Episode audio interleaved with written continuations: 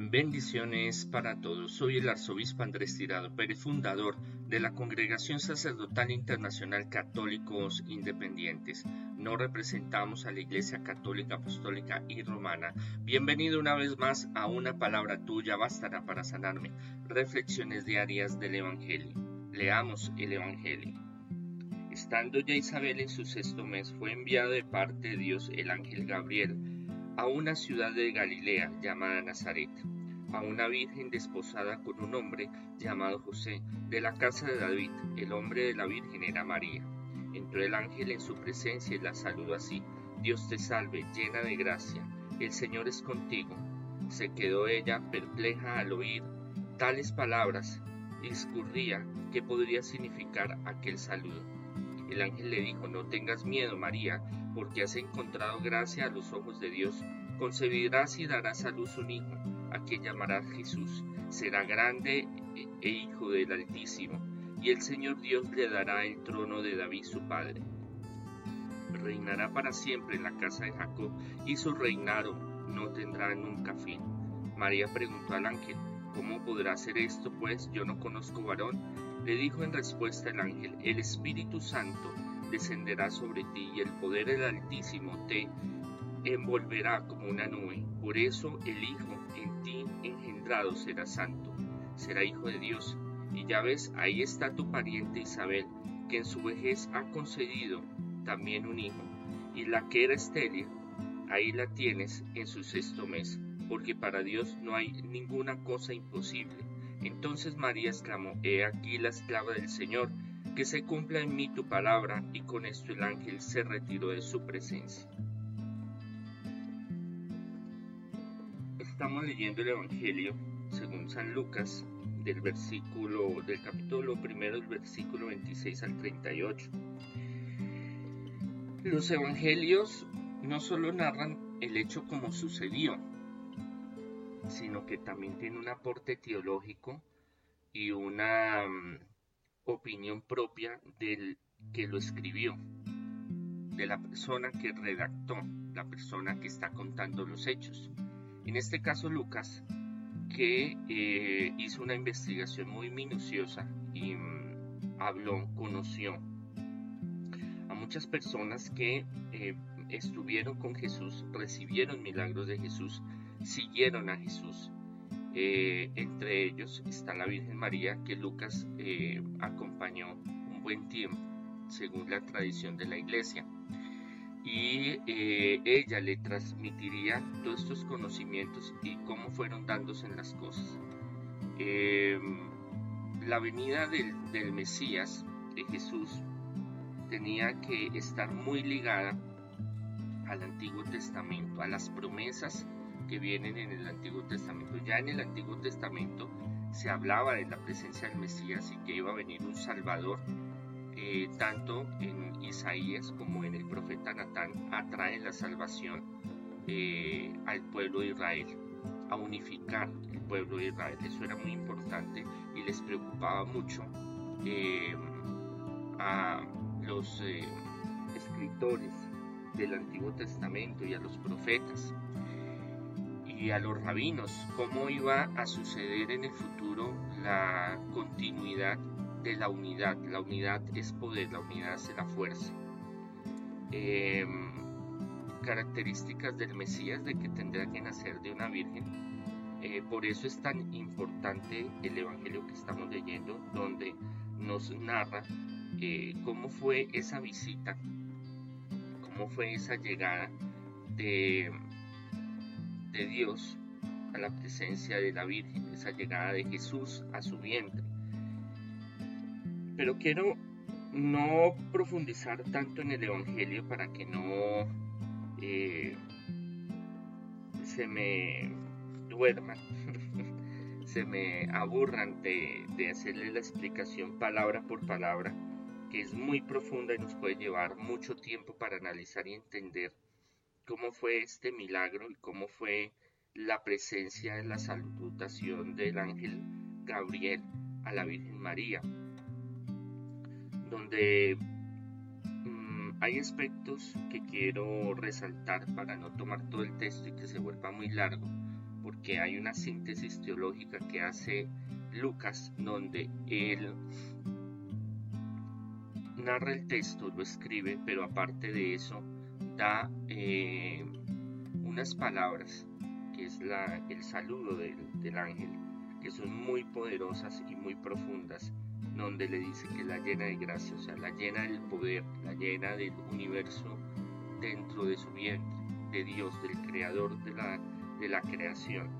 Y en sí ahí va comentándole muchas cosas que son muy importantes, pero que serían muy largas para, para explicar palabra por palabra y que hay que explicar todo su contexto para poder entender la profundidad del mensaje, porque no es un mensaje cualquiera, no es simplemente que el ángel llegó y la visitó, le dijo, mire, usted está de buenas y va a quedar embarazada de Dios, sino que el ángel hace toda la exposición, por lo que el texto dice, de cómo Dios va a orar en ella y le da una profecía y le dice cómo van a ser las cosas. Ahí es cuando le empieza a eh, decir estas frases. Dios te salve, llena de gracia, el Señor es contigo, eh, que son palabras muy profundas que tienen un contexto teológico muy profundo, en el cual eh, le están revelando a María lo que va a suceder. suceder. Miriam, Marian, diferente, hay más de 80 eh, teorías de, eh, de, la explicación del nombre de, de María. José, José Dios, José amado de Dios, es el significado etimológico. Pero de María hay muchos, hay muchos, hay muchas teorías y no nos vamos a centrar ahorita en ellas, pero el hecho es que Dios hace un milagro extraordinario para que llegue Jesús, llegue Dios, Dios encarne y traiga la salvación a la humanidad. Eh, y tiene que ser a través de algo inmaculado, algo sin mancha.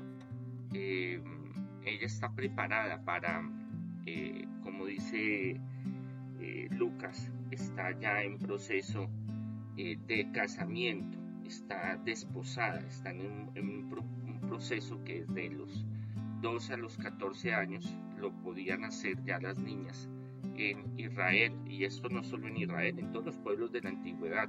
Ahorita nos sorprendemos porque tan chiquita, pero era algo muy común. Eh, es más, desde antes de nacer ya se habían prometido familias con familias, reinos con reinos, ciudades con ciudades, y hacían muchas alianzas al casarse.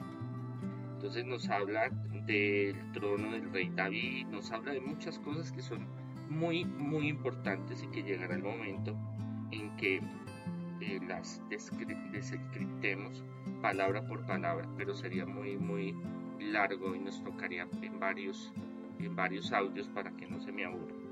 Pero es muy interesante y es muy importante entenderlo y conocerlo porque porque a través de esto nosotros podemos entender la vinculación del Antiguo Testamento, que es la promesa y, son las características de cómo Jesús va a llegar y en el Nuevo Testamento cómo esas promesas se hacen realidad, esas señales, esos signos son eh, reales en la figura de Jesús, en la presencia de Jesús. Un milagro extraordinario donde aparte de que le dice, le profetiza el ángel Gabriel, lo que va a suceder, cómo va a suceder, eh, que Gabriel quiere decir hombre de Dios. Mm, la Virgen no duda, no, no cuestiona, porque eso eh, hubiera sido muy delicado, pero sí pregunta el cómo, el cómo va a suceder las cosas. Y él le explica, le dice que la mano de Dios Todopoderoso la va a cubrir. Aquí dice una sombra porque pues era una nube, es un término que se usaba mucho en el Antiguo Testamento y también en el Nuevo Testamento la presencia física o real eh, inmanente de, de Dios en el pueblo. Pero la palabra que quiero destacar, que hay muchas, que podríamos por eso se llama una, palabra tuya bastará para salvarme. Cada palabra tiene una teología, cada palabra tiene un contexto, cada palabra tiene muchos significados y muchas interpretaciones. Eh, y eso ya sería un estudio más riguroso y sería ya un estudio bíblico más profundo, crítico, textual de cada palabra que tiene un significado importante. Las palabras no las ponen porque sí. Al escribir son muy cuidadosos en escribir realmente eh, lo que quieren dar a entender, sobre todo Lucas, que escribe un evangelio sobre todo para los eh, griegos, para los romanos, para los gentiles, los paganos, en el cual tenía que ser muy cuidadoso en las palabras, en la escritura, en la redacción, para que no se mm, malinterpretara. ¿Por qué? Porque para la concepción semítica del pueblo judío, una palabra tiene un significado que para el pueblo griego tiene otra, o los pueblos gentiles o romanos, otra muy, muy diferente. Por ejemplo, cuando dice em, ¿Cómo puede ser esto? Pues yo no conozco varón, conozco en la Sagrada Escritura, en el Antiguo y el Nuevo Testamento, tiene una connotación sexual, tiene una connotación de haber tenido intimidad, relaciones sexuales, siendo muy concreto. Pero eh, en el contexto eh, griego, helenístico, greco-romano, eh, tenían que hacer el equivalente a virgen la que no ha, tenido relaciones en, el pueblo semítico, a doncella, que era el equivalente en, el contexto griego. Entonces hay unas diferencias y hay unas formas de escribir eh, donde tiene una, profundidad teológica muy grande. Y es todo este eh, contexto, todo este, este anuncio el cual recibe la Virgen, el cual escribe eh, Lucas de eh, la llegada de ese mensaje, de lo que va a suceder y que es una profecía que se va a cumplir. Y el ángel eh, Gabriel, después de esto, después que le dice qué va a suceder, cómo va a suceder, la Virgen le pregunta, bueno, ¿cómo va a ser esto si yo no, no he tenido relaciones? ¿Por qué? Porque ella está en un proceso donde todavía no había estado con, con José.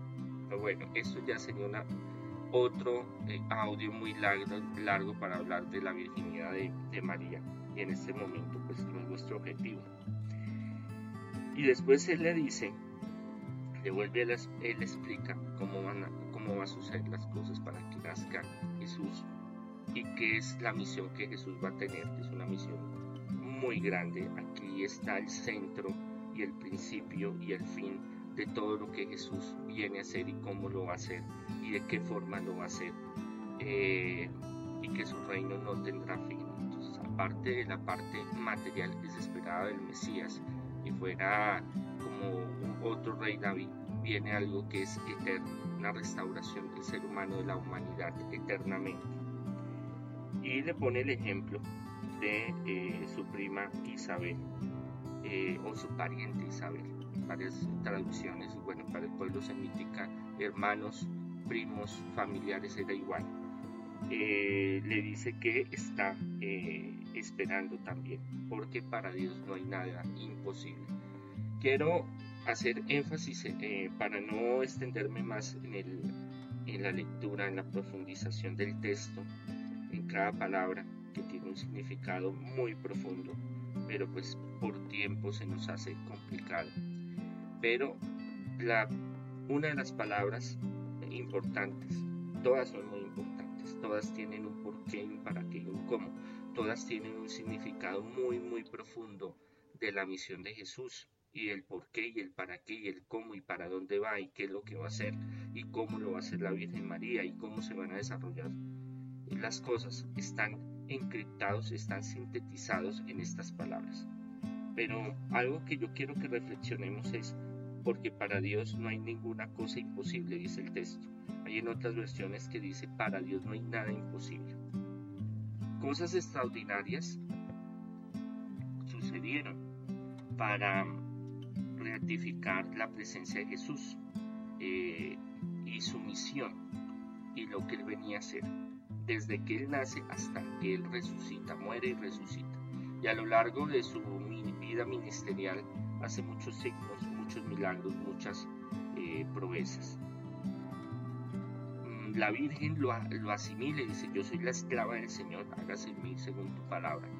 Eh, esclavo quiere decir en ese tiempo, en ese contexto semítico, era la voluntad eh, total de Dios en mí. O sea, no, el esclavo no tenía voluntad propia ni pensamiento propio, era un objeto que servía a un propósito que era su dominio, su, dueño, su, patrón, su jefe, era dueño totalmente de ese ser.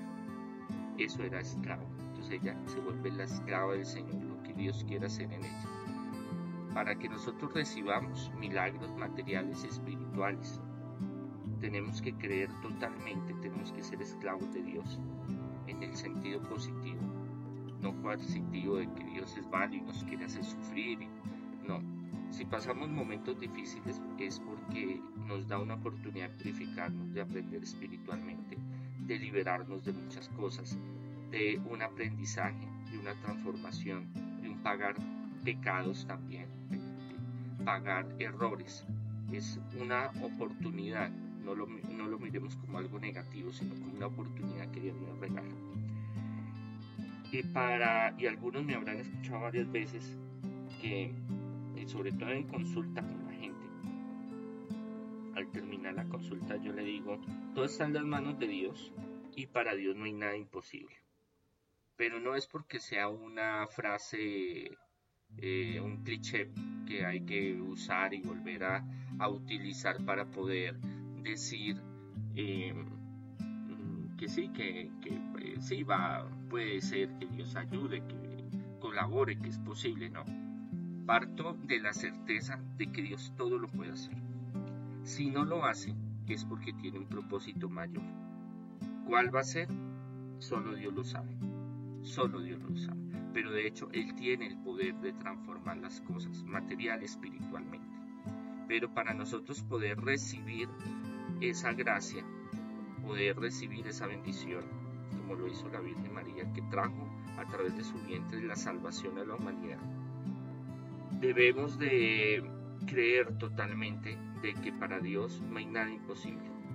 Pero esto no es aplicable a la vida cotidiana tan fácilmente. ¿Por qué? Porque usted desde su óptica, desde su visión ve las cosas como están sucediendo y desde su racionalidad dice, no, eso no se puede no hay cómo pagar la casa, me la van a quitar. No hay trabajo y estamos en una, pandemia, no voy a conseguir trabajo. Eh, no tengo con qué pagar esto, no, no sé cómo voy a hacer, no, no, no voy a poder. Desconocemos que Dios tiene el poder de cambiar las cosas de un momento a otro. Cuando no son así es porque hay un propósito, hay un aprendizaje, hay un cómo hacer las cosas. Y entre ese cómo hacer las cosas está el que nosotros tenemos que confiar, que Dios está con nosotros, que no nos abandona. Todo el tiempo que Jesús eh, le enseña, adoctrina a los apóstoles y que está plasmado en los evangelios, es ratificando esa fe, esa seguridad, esa certeza en el poder de Jesús, en el poder del Padre, en el Padre que lo envía a, a ejecutar su obra y Él que la hace eh, fielmente a ese mandamiento. Muy importante, reflexionemos. ¿Realmente creemos que Dios tiene todo el poder? ¿Que para Dios no hay nada imposible? ¿Lo creemos totalmente o dudamos? Nos dejamos llenar de la angustia, la desesperación, eh, de la parte racional de nuestra mente que nos dice, no, eso es difícil, eso no se puede, eso es imposible, eso no se puede eh, desarrollar, eso no se puede dar. Entonces entramos en un conflicto interior personal donde decimos, no, Dios no me ama, Dios me tiene a un lado, Dios no me escucha, eh, otros eh, que son malos les va bien, a mí yo que trato de ser buena persona, de hacer esto y lo otro, y me va mal, porque lo vemos desde nuestra óptica, no desde la óptica de Dios que tiene un propósito maravilloso en nuestra vida y que en esta vida tendremos que pasar momentos difíciles como forma, metodología, pedagogía para aprender, para purificarnos, para limpiarnos, para ganar espiritualmente, para transformarnos, para tener un aprendizaje. O sea, no es negativo, es muy positivo. Y eso se lo dice Jesús a los apóstoles, que por el ministerio por causa de Él, por creer en Él, van a vivir ciertas eh, circunstancias difíciles, al punto algunos de llegar al martirio de la muerte, pero que después de eso llegarán muchas bendiciones y bendiciones maravillosas y eternas. él es el único que puede prometer algo que tiene, que es la eternidad, es la presencia del Señor, estar en el reino de los cielos. Y eso aplica también en el mundo material, en lo, que, en lo más sensible del día a día. Cada día trae su afán. Porque es esa forma de lo más cotidiano, de lo, más eh, sensible que tenemos, la forma de entender un poco cómo actúa Dios y cómo tiene el poder de hacer las cosas. Claro, Dios permite que se den milagros, a veces dudando, a veces cuestionando, a veces eh, entrando en una actitud desligante con Dios, una actitud eh, de hijo rebelde, porque a veces somos muy rebeldes con la situación, por eso nos volvemos rebeldes eh, a la inconformidad a lo que vivimos. Pero esa experiencia de vida nos debe llevar a que viendo cada día la oportunidad de vivir, de respirar, de que nuestro corazón lata, de que podamos estar con nuestros seres queridos, que podamos tener una oportunidad cada día de crecer espiritualmente, de ver que para Dios no hay nada imposible. Dios puede hacer milagros eh, grandes, poderosos, extraordinarios. Pero debemos de creer en su poder, debemos de creer de que Él lo puede hacer, debemos de confiar totalmente en el poder de Dios. La Virgen no está, María no está cuestionando si lo puede hacer o no lo puede hacer, ella pregunta cómo lo va a hacer. Muchas veces nosotros cuestionamos y nos volvemos negativos, no, eso no se puede, eso es difícil, eso no es para mí, eso no se va a dar, esas son cosas que no, que son para otros, porque tenemos en nuestra mente un chip que debemos de cambiar, de pensar de que para Dios no hay nada imposible, y tendremos esa seguridad que Él lo puede hacer. Ahora, que Él lo haga es otra cosa, hay un proceso, y eso lo vemos en las enseñanzas de los evangelios, de cómo llegar a esas bendiciones materiales y espirituales a recibir la salvación, la liberación, el progreso, la salud, la paz, la tranquilidad. Ese es un proceso que hay que iniciar y Jesús es el camino, Jesús muestra el camino, Jesús es el camino, Jesús nos muestra cómo debemos de asumir las cosas. Pero una parte clave fundamental para que se den esos milagros materiales espirituales, milagros que yo he visto muchísima gente, milagros que Dios ha hecho en mí la Santísima Trinidad. Yo soy testimonio vivo del poder de Dios y de los milagros tan extraordinarios que Él puede hacer, tanto en mí, en mi vida desde muy niño hasta grande, como en cientos de personas que eh, por mi ministerio de liberación y exorcismo diariamente me visitan, diariamente entran en procesos espirituales, donde hemos visto muchos milagros materiales espirituales, en salud, en progreso, restauración de hogares, en liberación, en rompimiento de cadenas genealógicas, de maldiciones, de hechicerías, de posesiones, de milagros, de sanaciones eh, inexplicables por la ciencia, por los médicos, de estar en la ruina absoluta y en un momento dado cambiar y llegar bendiciones de prosperidad, porque Dios todo lo puede hacer. Ahora, para que lo haga se necesitan los requisitos. Y uno de los primeros de tantos, que es en el camino espiritual, de las enseñanzas que nos da Jesús es creer que Él tiene el poder. Porque cuando usted duda de una persona, usted ya está eh, haciéndola a un lado, se está aislando de esa persona porque ya hay una duda, porque ya hay una incógnita, porque ya hay una, eh, un cuestionamiento donde lo hace reflexionar y decir, no, pero esto no, no, no, hay algo pasa, esto no está bien, esto no, no, no, esto no puede ser. Pero en Dios es algo mucho más delicado. ¿Por qué? Porque estamos dudando de su poder. Y cuando dudamos de su poder, Él se siente mal, Él se siente triste. Él dice, bueno, yo quiero ayudarlo, yo quiero manifestarme en su vida, pero su merced está dudando. No, pero yo no estoy dudando yo no he dicho que no creo en Dios, yo no he dicho que no tengo fe, yo no he dicho que, Dios no puede hacerlo. Entonces el Señor Dios nos dice, pero sus actitudes sí lo demuestran. ¿Cómo así? Claro, porque usted se desespera, se angustia. Usted en su mente es un mar de una tormenta de, de hechos eh, negativos. Se mete unas películas, pero tremendas del fin del mundo, el apocalipsis zombie le queda pequeño. Entonces, en nuestros actos, en nuestra forma de actuar, pensar, hacer, indirectamente, no siendo explícitos con Dios, pero sí con nuestras actitudes, con nuestra forma de ver las cosas, de hacer las cosas, de pensar, de actuar, estamos siendo negativos a esa primicia de que para Dios no hay nada imposible, para Dios no hay nada que no pueda solucionar. Para Dios no hay nada que no pueda rehacer, restaurar, porque Él creó el universo.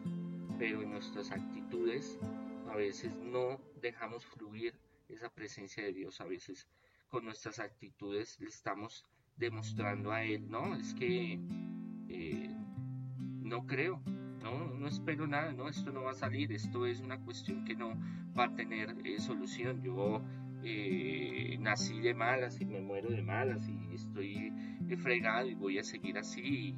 bueno, muchas cosas que en momentos, sobre todo cuando estamos oprimidos por muchas circunstancias, nos lleva a estas crisis espirituales, psicológicas, personales, que eh, no nos ayudan, al contrario, nos perjudican porque no nos permiten tener esa claridad pero para llegar a, tener esa claridad hay que tener esa revelación, esa misma revelación que el ángel Gabriel le da a la Biblia, de que le dice de que para Dios no hay nada imposible. Eso es lo que nosotros debemos de pedir. Debemos de orar, de pedirle al Señor que se revele en nuestra vida, pedirle al Señor que nos enseñe, que nos muestre, pedirle al Señor que nos llene de sabiduría, pedirle al Señor que nos llene de, de su revelación y esa certeza, esa fe. Pidámosle al Espíritu Santo que tengamos esa fe. Cuando dudemos, cuando veamos las cosas negativas, cuando veamos que las cosas están muy mal, pidámosle al Espíritu Santo que nos renueve, pidámosle al Espíritu Santo que nos llene de seguridad, de certeza, de fe, de esa seguridad que Dios es poderoso y que nos muestre el camino para llegar a esa bendición material y espiritual y a entender que nuestra mente se abre llenemos de la gracia de Dios en nuestra mente para entender los propósitos de Dios, que es lo más difícil en la vida espiritual. Conocer los designios de Dios en nuestra vida, el por qué, el para qué, el cómo, por qué se dio, por qué se dio esta forma, por qué no se dio de la otra, que nos regale sabiduría. Por eso es importante pedir siempre al Espíritu Santo sabiduría para saber discernir, separar lo bueno y lo malo, para saber entender por qué las cosas se dan de una forma y por qué se dan de otra. No todo es brujería, no todo es el demonio. Muchas veces cometemos errores nosotros y queremos echarle la culpa a Dios o al demonio. Muchas veces nosotros queremos eh, refugiarnos en que fue culpa de los demás, pero muchas veces la culpa es de nosotros. Entonces, para llegar a ese autoconocimiento, para llegar a esa eh, iluminación espiritual y material, debemos de profundizar en la Sagrada Escritura, debemos profundizar en lo que Jesús nos quiere enseñar, porque Jesús no solo enseñaba a los apóstoles, a los, discípulos, hoy nos está enseñando y hoy está viendo de que ocurren cosas, eh, milagros, eh, fenómenos extraordinarios en los cuales la presencia de Dios está activa. Dios no se ha dormido, Dios no está muerto, Dios no está alejado, está con nosotros, pero nosotros debemos de confiar, tener esa certeza de que el poder de Dios es más grande que todo lo negativo, que todo lo negativo, y que seguiremos luchando como un guerrero en pie de lucha, esperando esa eh, manifestación espiritual y material. Ahora, entender el cómo, el por qué, el para qué, por qué se dio de tal manera, es lo que debemos de empezar a investigar ese camino espiritual, esa peregrinación en nuestro ser, en la voluntad divina, en el pensamiento divino de Dios. ¿Por qué ocurren las cosas? ¿Cómo ocurren? A veces vamos en la vida y vamos caminando y como vayan dándose las cosas, ahí me arreglo, ahí miro, como llegue voy pensando qué voy a hacer, cómo lo voy a... Ay, eso después miro, después pienso. No, debemos de tomar la oportunidad ahora que estamos en esta opción, en este caminar espiritual para analizar y decir, bueno, ¿por qué está ocurriendo tal cosa? ¿Cómo pensaría Dios? ¿Cómo actuaría Dios? ¿Cómo haría las cosas el Señor? ¿De qué forma lo haría? ¿Cómo yo las tendría que hacer? ¿Cómo yo las tendría que asumir? ¿Yo cómo me tendría que comportar? Porque ahí está la clave para recibir bendiciones materiales y espirituales.